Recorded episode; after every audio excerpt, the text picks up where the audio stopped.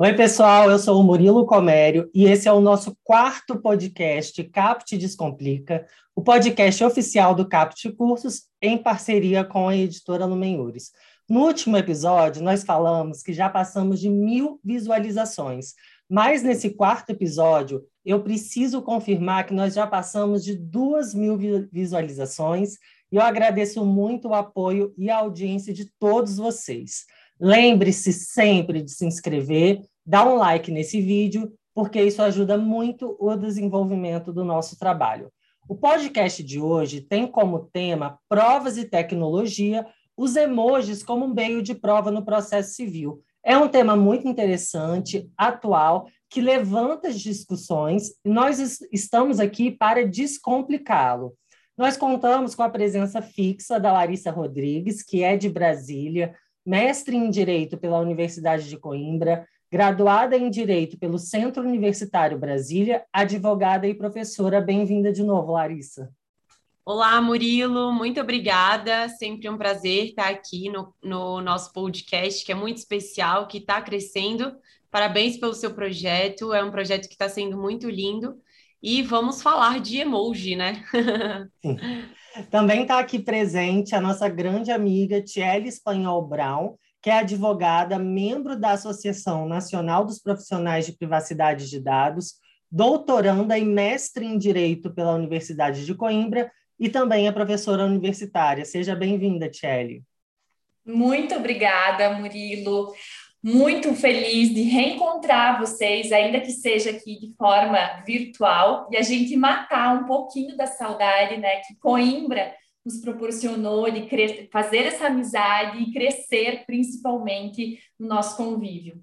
Para muitos que não sabem, né, Tchelle, a gente estudou junto, fez mestrado juntos lá em Coimbra, eu, a Tchelle, a Larissa, em ramos do direito diferentes, mas estávamos sempre ali próximos. É um momento muito bom e esses encontros digitais proporcionam isso, né? Tchelle, mas já entrando um pouquinho no tema, nós vivemos em um contexto absolutamente tecnológico. Nós comentamos muito sobre isso no terceiro episódio, que foi o último episódio do podcast. Nós vivemos um momento da nossa história em que as dimensões físicas e digitais muitas vezes eles se confundem. E não é à toa que o direito ele precisou se atualizar e apresentar respostas efetivas para esse avanço rápido da tecnologia. E aí a gente pode citar o Marco Civil da Internet e a Lei Geral de Proteção de Dados. Mas o processo também passou por grandes reformulações, com audiências telepresenciais, citações e intimações pelo WhatsApp, o processo judicial eletrônico e todos os operadores do direito tiveram que acompanhar essa evolução. Então, a forma como eu advogo hoje não é a mesma forma como eu advogava quando eu comecei a carreira lá em 2013. E nesse meio está a questão da produção da prova ali no processo. Hoje em dia se usa muito conversas de WhatsApp, Facebook, e-mails para provar o fato que é narrado ali pela parte então, pela parte autora ou na defesa. Por isso que se discute muito a validade e a força dessas provas no processo, que também podem ser utilizadas para uma contradita de testemunha, por exemplo. E é muito interessante que hoje a gente fale de emojis, porque são utilizados por nós inúmeras vezes durante o dia e acabam por expressar o nosso sentimento ou a nossa, a nossa reação no meio daquela conversa. Isso é muito subjetivo e demanda muita interpretação e também demanda uma interpretação cultural de determinada região do Brasil. Então, Tchelle, a primeira pergunta que eu já te faço é como os emojis eles podem ser considerados como meio de prova, como que surgiu essa discussão e se já há jurisprudência aqui no Brasil mencionando os emojis como um elemento ali da prova. Muito bem, excelentes perguntas. É, então, realmente, né, é um tema novo que muitas pessoas nem conhecem ainda, nem passa pela cabeça, né? Como que os emojis podem é, participar num processo, ser né, utilizado como uma prova em uma demanda judicial. É, isso, esse tema ele surgiu, na verdade, a primeira vez que eu escutei esse tema foi num congresso em processo internacional de processo civil, lá em Salamanca, na época que nós fazíamos mestrado juntos, fui até Salamanca e participei desse congresso. E tinha uma das palestrantes, ela é uma processualista da Holanda, e ela mencionou sobre isso, os emojis como prova no processo civil. A minha primeira reação, na verdade, foi achar que eu não estava entendendo nada da palestra dela, porque eu pensei que isso não era possível, não passava isso pela minha cabeça. Mas o congresso tinha um livro em que os palestrantes já previamente é, entregavam as palestras né, deles para é, formato de artigo, então eu pude ver que não estava tão equivocada assim e realmente eu estava entendendo a palestra. E a partir disso me despertou uma curiosidade de eu ir atrás e ver se realmente isso já estava é, em desenvolvimento no Brasil, se já tinha demandas judiciais nesse sentido. E para minha surpresa, tem. Ainda que seja é, um cenário tímido, que a gente não pense em utilizar né, esses emojis como prova, o que a gente pode ver nesses últimos anos, como você bem falou, e que eu gosto também é, de bater nessa tecla, é que a pandemia ela veio e ela não pediu licença para gente para chegar. Ela veio, se instalou e ficou. E vai ficar assim, não tem novo normal. É isso, né? As, a, hoje as relações é, é, das, entre as pessoas e até mesmo relações comerciais muito estão se fazendo por WhatsApp. Ainda é utilizado o e-mail? É, mas o WhatsApp, nesses últimos anos, e especialmente na pandemia, ganhou assim uma força muito grande. E hoje os emojis eles substituem muitas vezes as palavras. Ao invés de eu dizer um ok, eu faço o sinal de positivo. Ao invés de dizer que algo está bom para mim, eu faço o sinal de positivo. Só que isso demanda algumas interpretações. E foi né, com a, a partir da utilização desses emojis que é, é, foi levado para o processo, digamos, de uma relação até mesmo trabalhista, que é o teu ramo, né, teve uma, uma demanda é, no, é, no Tribunal de, do Rio Grande do Sul, em que um ex-colaborador é, ajuizou uma reclamatória trabalhista em desfavor do, do empregador, em que ele narra eventualmente uma situação de racismo, porque em um grupo de WhatsApp teve trocas de mensagens que se direcionava a esse ex-colaborador e os emojis utilizados era a figura de uma banana e a figura de um macaco. Não se sabe exatamente o desenrolar desta, desta sentença trabalhista, né? não se teve notícias, mas o que a gente pode observar é que em todos os ramos já, é, já há a utilização dos emojis. Né? É, também em esferas em criminal já tem esse conhecimento, grupos em que foi feito injúrias, calúnias, ao invés do colaborador do grupo retirar essas pessoas, ele ainda incentivou com outros emojis e houve a indenização nesse sentido, né? É, além disso, até em demandas é, que envolve o consumo hoje, a gente vai comprar um determinado, um determinado produto. Muitas vezes a gente já conversa com o vendedor da loja, com o dono da loja pelo WhatsApp. E muitas vezes a gente responde com um emoji. No início desse ano, de 2021, é, eu tive acesso a um processo de uma reclamatória, de uma demanda, na verdade, de uma demanda que envolvia essa parte do consumidor, em que uma cliente né, ela responde uh, uh, num grupo de WhatsApp mensagens da vendedora dizendo que ela não teve uma boa prestação de serviço dessa empresa, dessa, dessa loja. E aí a, a, a empresária é, é, ou a funcionária, não tenho bem certeza se é a empresária ou a funcionária, ela responde, né, tentando ajudar, mas a cliente ela não, não aceita muito bem a ajuda e acaba é, respondendo só com aquele emoji de piscar e colocar a linguinha para fora. E isso gerou uma demanda de má prestação de serviço, né? Mas, no entanto, a consumidora não teve sucesso, porque aí veio né, a parte, vamos complicar um pouquinho esse cenário no sentido de interpretação. Como que a gente vai interpretar? Né? Aí a sua, a sua pergunta no sentido do judiciário, como que ele está fazendo? A gente ainda não tem uma, uma jurisprudência unânime de dizer, olha, os emojis devem ser interpretados desta forma. O que a gente pode observar é que cada magistrado, cada juiz, cada juíza está interpretando de uma forma, está é, tá tendo a sua própria interpretação. Por quê? Porque o emoji ele é uma extensão do que a gente quer falar, é uma forma de se comunicar. Então, o juiz, a juíza, quando recebe uma demanda em que tem a citação de um emoji como prova, a indicação de um emoji como prova, ela faz a sua interpretação, digamos assim, particular.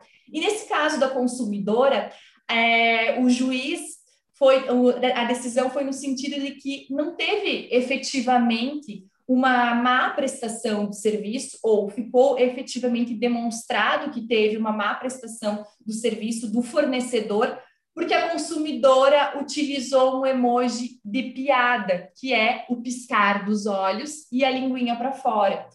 Então, hoje em dia está ainda, a gente está engatinhando nesse cenário, ainda é tímido é, é, as decisões judiciais, mas o que a gente pode ver é que tem cada vez mais aparecendo decisões judiciais que foram baseadas, né? Teve um complemento com esses emojis.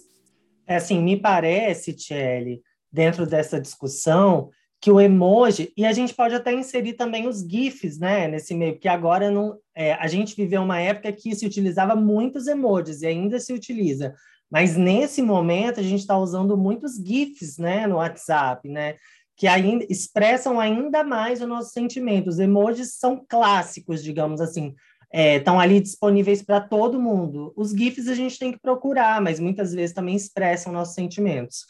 Mas o mais interessante disso é que eu percebo que deve ser analisado todo um contexto para se interpretar aquele emoji ou aquele GIF, né? Então, assim, é, um emoji isolado, talvez ele não transpareça aquilo que a pessoa quer narrar, né? Mas dentro de um contexto, ele pode corroborar aquilo que está sendo dito. Então, eu vejo muito é, nesse sentido. E aí, é, por exemplo, e pensando aqui no âmbito é, de direito civil, eu sou mais do direito do trabalho, né? Mas pensando no direito civil, por exemplo, aquele joinha, né, que a gente usa muito, de repente você está ali combinando alguma coisa com alguém, não chega a fazer um contrato escrito, mas está ali combinando pelo WhatsApp algum serviço, né? Uh, e aí o joinha surge como uma forma, ó, a pessoa está aceitando, está concordando, eles estão ali combinando um preço, a pessoa dá um joinha. Então, assim, um emoji de joinha, ele pode surgir como uma forma depois de alegar, olha, a pessoa aceitou, foi isso que ficou combinado. Ele deu aqui um joinha. Então, assim, é, pode também surgir nesses aspectos no direito do consumidor. E como você citou o direito do trabalho, eu chamo aqui um pouquinho para mim, porque todo podcast eu acabo citando, mesmo porque o processo civil é aplicado subsidiariamente, né, ao processo do trabalho, eu vi uma decisão judicial do TRT da primeira região que trouxe os emojis como um dos elementos para afastar o reconhecimento do vínculo empregatício. Nesse caso, o relator informou, né, ele é, constou no acórdão, que o emoji, a linguagem informal, a linguagem por sinais, demonstrava que não havia hierarquia entre os sócios da empresa. E que, uhum. então, co como parecia que eles tinham muita intimidade, muita liberdade, para ele, esse foi um dos elementos para afastar a subordinação, que é um elemento caracterizador da relação de emprego. Claro que não foi a única prova, mas dentro do contexto do, do conjunto probatório foi citado o emoji.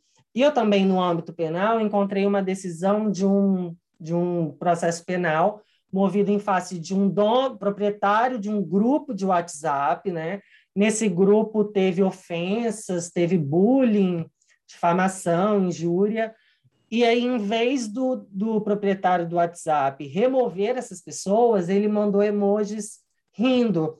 Então, esses emojis sorrindo foi uma forma de como se ele estivesse chancelando aquilo que estava sendo feito. Concordando. Uhum. Então, assim, é, é, me parece que a gente tem que olhar muito essa questão do contexto que, que o emoji ou o GIF está sendo inserido no âmbito do processo, e até mesmo para uma contradita. Vamos supor que, que a gente encontra um, uma, uma testemunha que no, nas redes sociais manda coração para outra testemunha. Então, isso pode ser encarado como uma relação ali de intimidade, que pode ensejar uma contradita de testemunha.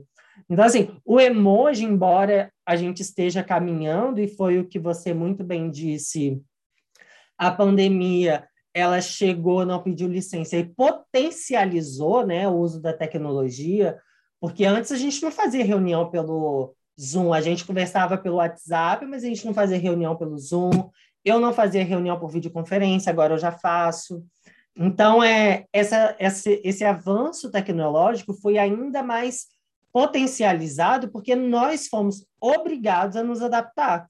E as relações ficando cada vez mais digitais, se usa cada vez mais os emojis também. Então, essas considerações que eu tinha separado, que se coadunam muito com o que você falou, e eu acho que a Larissa quer falar alguma coisa. Eu vi numa dessas decisões judiciais que enfrentam é, o valor probatório do emoji, e o juiz ele trouxe uma definição que eu achei bastante interessante e que serve um pouco para clarear para as pessoas que estão aí nos ouvindo. É, só uma breve aspas, em que ele diz o seguinte: o que é o emoji? Né? Porque é, a gente sabe, ah, é uma imagenzinha que você tem ali, que você utiliza, muitas vezes de modo espontâneo, só que em determinadas ocasiões, a sua utilização pode conotar outra coisa, né?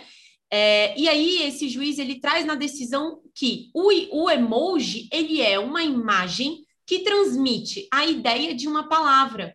E eu achei isso muito bacana, porque de fato, primeiro, isso faz com que nós tenhamos cuidado ao utilizar os emojis faz com que a gente tenha cautela nessa utilização. Primeiro você precisa saber aonde eu estou usando, né? Em que contexto, em que conversa. E aí, Tiele, dentro dessa ideia de que o emoji é, é, o emoji é uma imagem que transmite a ideia de uma palavra.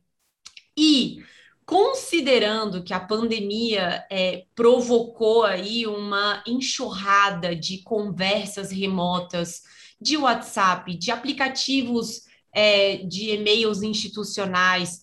A própria plataforma Zoom, ela, ela, dispõe, ela dispõe daquelas reações durante a reunião, e tudo isso podem ter significados.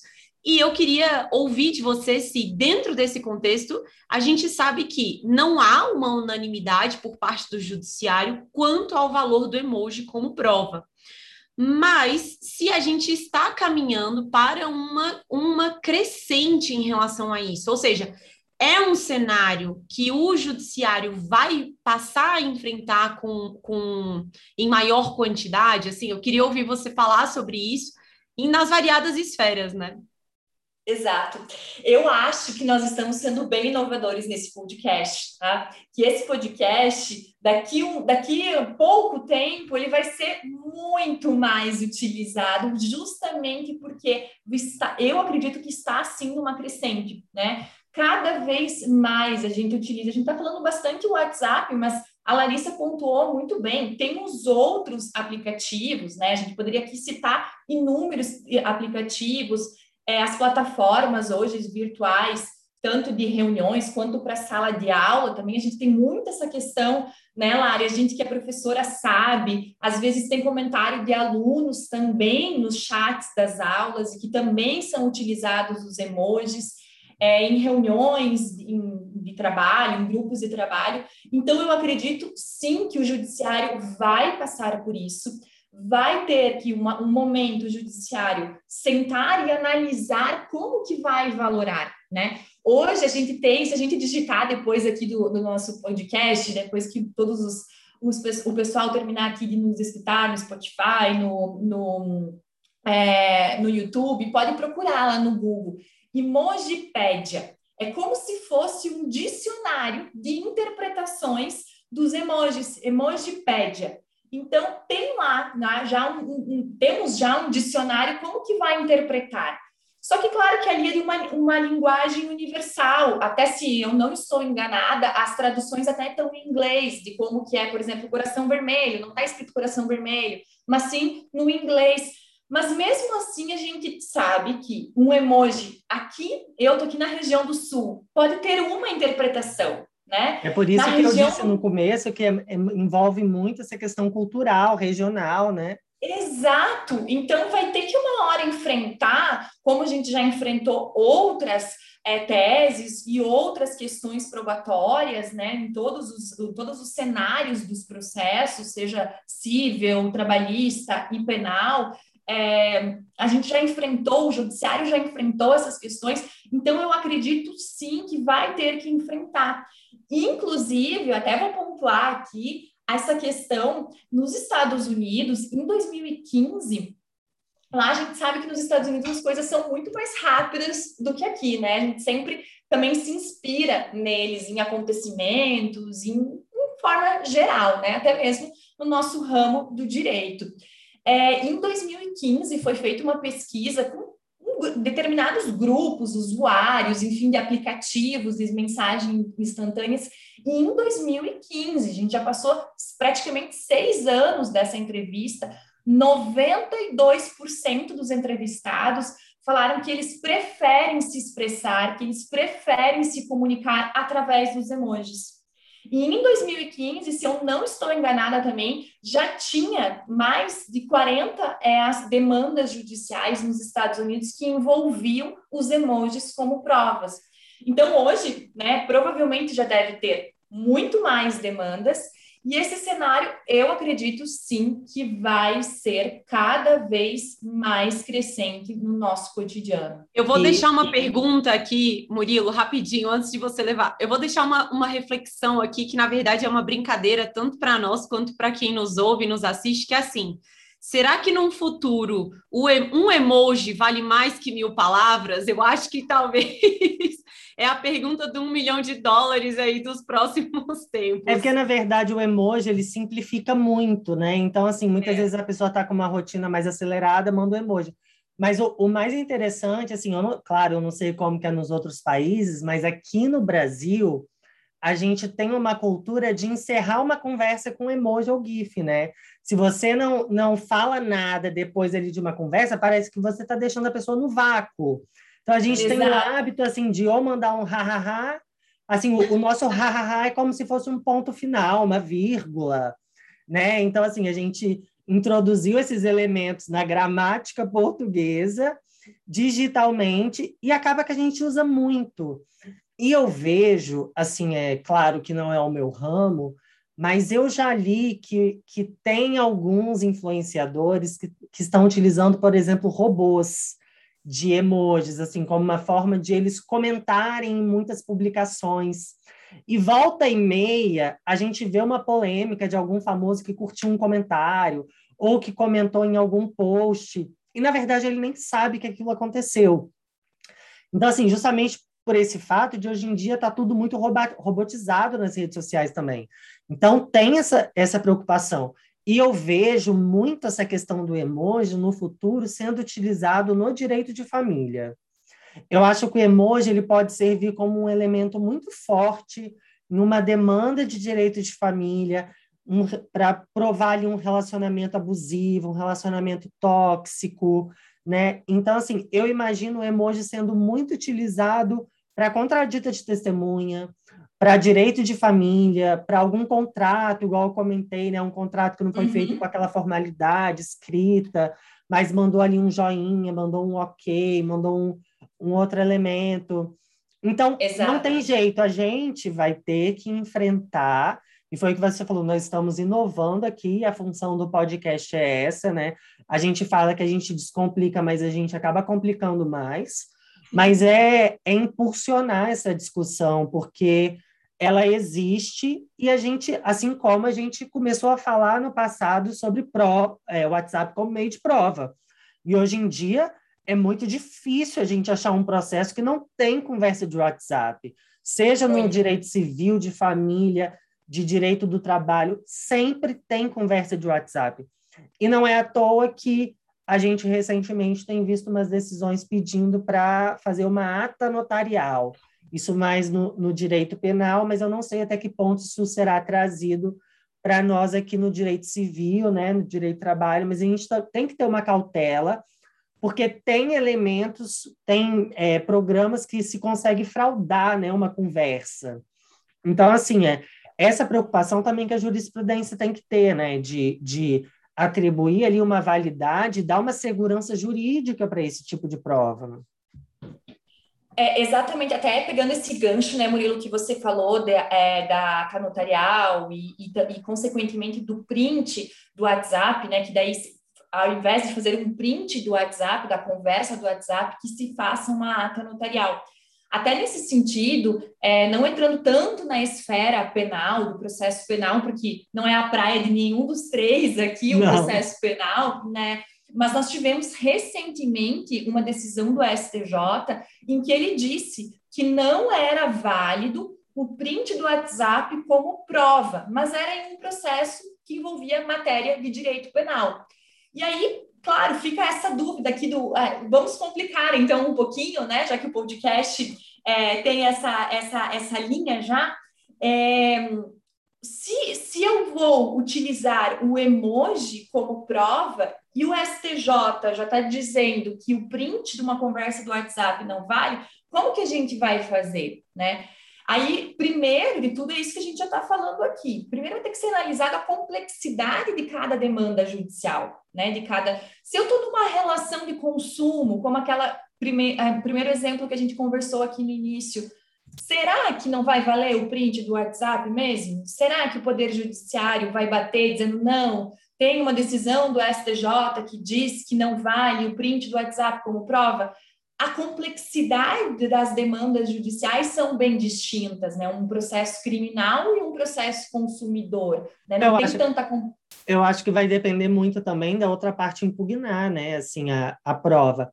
Mas eu, por eu exemplo, quando, é, eu, como advogado, eu peço não só o print, mas tem uma forma de exportar a conversa no próprio uhum. WhatsApp, né? Então, assim, é exportar a conversa, vem o inteiro teor da conversa, né? Mas, como vem no bloco de notas, pode ser manipulado.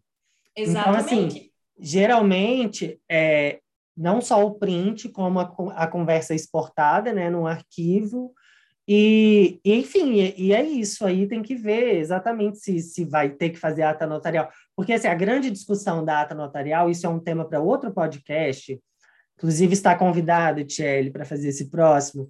É, a grande discussão é o custo da ata notarial. Será que todo mundo tem condições de fazer essa ata notarial? Então, assim, será que o trabalhador que precisa ajuizar uma reclamação trabalhista, será que ele tem condições financeiras de levar essas conversas a um cartório e pagar por uma ata notarial, né? Exato. Então, assim, será que a mulher ou a filha que está pedindo pensão de alimentos, será que ela tem condições de pagar por uma ata notarial? Então, isso tudo é, precisa ser muito discutido, assim, a questão da aptidão para a produção da prova, né?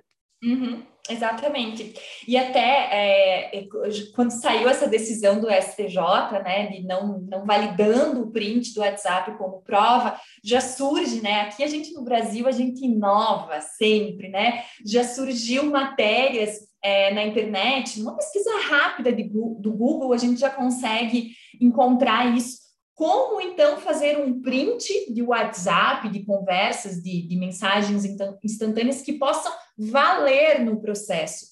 E aí eu até anotei aqui para eu não esquecer, porque como envolve muitos softwares que não é a minha praia, aí eu anotei num site, não sei se é efetivamente verdade, mas fica aqui já também, né, para a gente pensar, pesquisar isso, do canal Tech, que ele apresenta ferramentas que dariam maior veracidade para essas conversas do WhatsApp. E ele fala do PAC Web, que é uma prova de autenticidade de conteúdo web, e do Veri, Verificate. São dois softwares pagos, que daí também entra nessa discussão que seria num novo podcast, a gente poderia até colocar junto com a ata notarial o custo disso, né? Não cheguei a verificar o valor desses, desses softwares, mas o quanto isso vai gerar de custo? E como você falou, né, Murilo, um trabalhador, será que ele vai conseguir mexer nesse aplicativo, nesse software, nessa ferramenta? Será que um consumidor que comprou um produto e teve problema, será que ele vai conseguir mexer né, nesse software? Não são, não, é, não são todas as pessoas que têm essa habilidade. Então, isso tudo realmente é, a tecnologia vem muito para nos favorecer, vem muito para nos ajudar, mas a gente tem que analisar como que a gente vai fazer essas provas. Por enquanto, ainda, né, é, o que a gente vê de mais seguro, pelo menos falando na minha área, eu acredito que na área trabalhista, na área de vocês também seja nesse sentido, é a, a, a ata notarial, né? Fazer, realmente levar o celular até o cartório, ainda tem esses custos, mas dependendo da demanda, a gente sabe que vale a pena, né? Então tá, podemos finalizar. Larissa, tem alguma consideração? Tiel, tem alguma Não, consideração final? Eu sim, eu, eu só acho que talvez, para um futuro próximo, talvez quando a gente for ensinar a petição inicial para os nossos alunos, a gente lá naquele, naquela redação final da produção de provas, a gente vai colocar produção de provas em direito admitidas inclusive os emojis que inclusive, estão é, exatamente, exatamente, exatamente. Eu só queria que eu queria ter falado no início, eu acabei esquecendo de uma curiosidade rapidinho para a gente ver que nós não estamos aqui completamente fora de contexto em falando de emojis. Israel, que não é um, um, país que nós aqui no Brasil costumamos a estudar as leis de lá, o, o, poder judiciário de Israel, pelo menos na minha área do processo civil, envolvendo o empresarial, olha, é o último país, talvez, da minha lista de pesquisa. em Israel, em 2018, teve uma demanda judicial em que os emojis foram utilizados como provas. Era um casal que foi visitar é, um apartamento, que eles queriam locar esse apartamento, e após a visita, é, através de mensagens instantâneas com o proprietário do imóvel, eles colocaram o símbolo de paz e amor, que é muito utilizado em Israel, e é, símbolos de espumante festejando. Então, dava a entender que o negócio da locação estava realizado, estava perfectibilizado. O que, que o proprietário do imóvel fez? Retirou o imóvel né, da listagem, lá das listas, de que poderia ser aquele imóvel locado. O casal acabou desistindo da locação. E aí o proprietário perdeu a, a oportunidade né, de colocar o imóvel é, na lista de, de locações para outras pessoas. E aí ele ajuizou uma demanda. E na época, em 2018, é, ele recebeu 8 mil do dinheiro de Israel, que eu não sei nem pronunciar, tá? Mas equivalente mais ou menos a 7 mil reais.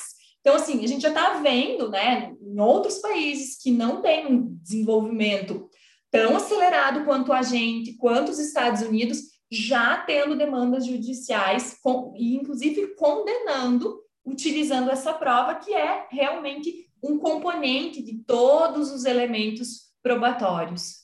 Bom, então a gente viu nesse podcast de hoje que não é uma discussão abstrata, na verdade é uma discussão que já é realidade, que já, já tem sido mencionada em decisões judiciais. Claro que eu acho que a gente vai ver com mais frequência, né? A partir do momento ah, de, dessa pandemia, que foi um marco tecnológico ainda maior, e, e, é uma discussão muito importante. Fico muito feliz que a gente tenha, tenha feito esse podcast. Eu gostei muito. foi muito interessante, foi muito divertido também compartilhar esse momento com vocês. E é isso, Tchelle. Você é sempre muito bem-vinda. O espaço está sempre aberto para você aqui no Capte Descomplica. A Larissa está aqui toda semana. Sempre que quiser, estamos aqui à sua disposição, tá bom? Muito obrigada. Larissa, um abraço. Murilo, obrigada. Até a próxima. Até a próxima. Boa semana para vocês. Tchau. Um beijo, obrigada.